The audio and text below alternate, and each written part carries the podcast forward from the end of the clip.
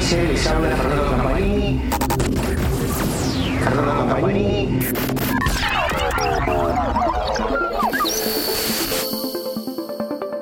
Amigos de Motora Diesel, les habla Fernando Campanini. Hoy estamos en un nuevo podcast sobre tecnología y seguridad en el transporte. Hoy vamos a continuar con un tema que nos consultaron en estas últimas semanas y que tiene que ver con las emisiones que generaban los vehículos eléctricos, en este caso por el desgaste de los neumáticos y también por el uso de los frenos. Decíamos en una edición anterior que la emisión es cero en los vehículos eléctricos, digamos, en lo que respecta a gases tóxicos, porque tiene un motor eléctrico, pero no así en el desgaste de los neumáticos y de los frenos, ya que generan micropartículas que son muy dañinas para la salud y que quedan en suspensión en el aire, al igual que el hollín generado por la combustión del diésel.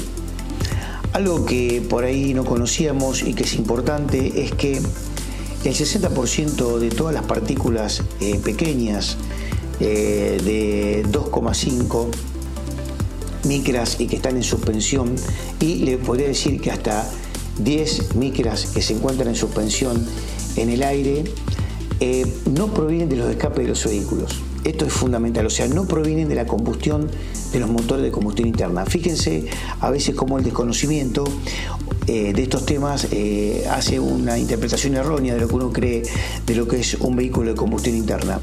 Y esto no es que estamos hablando a favor de combustión interna para hablar en contra de un eléctrico, sino simplemente que lo que queremos hacer es mostrarle las dos caras de la moneda para que usted obviamente conozca y después obviamente decida a la hora de la compra de un vehículo.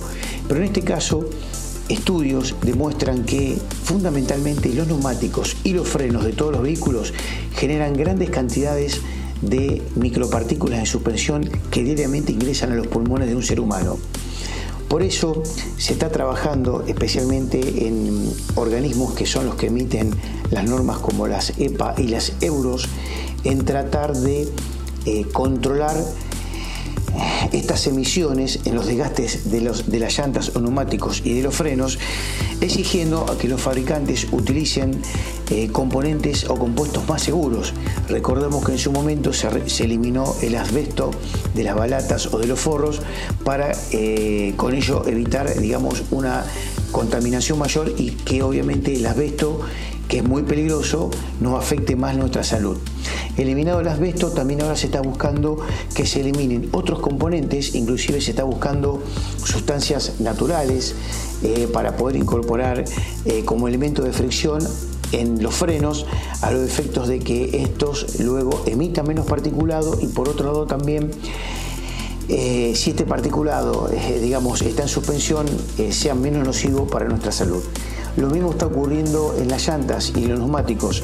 Se están buscando compuestos naturales eh, y de mayor resistencia para que el neumático dure y tenga una mayor vida útil, que eso lo estamos comprobando, cada vez los neumáticos duran más, a lo efecto de que al minimizar el desgaste también minimicemos en el tiempo la emisión de particulado que queda en suspensión y que como le repito, el 60% de lo que estamos respirando en material de suspensión en el aire no corresponde a los escapes de los motores de combustión interna. Así que bueno, le dimos algo, un tip nuevo para que usted conozca y que bueno, saque sus propias conclusiones.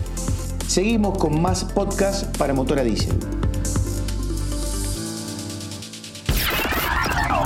MD News Podcast es presentado por Motora Diesel. Escúchanos cada 15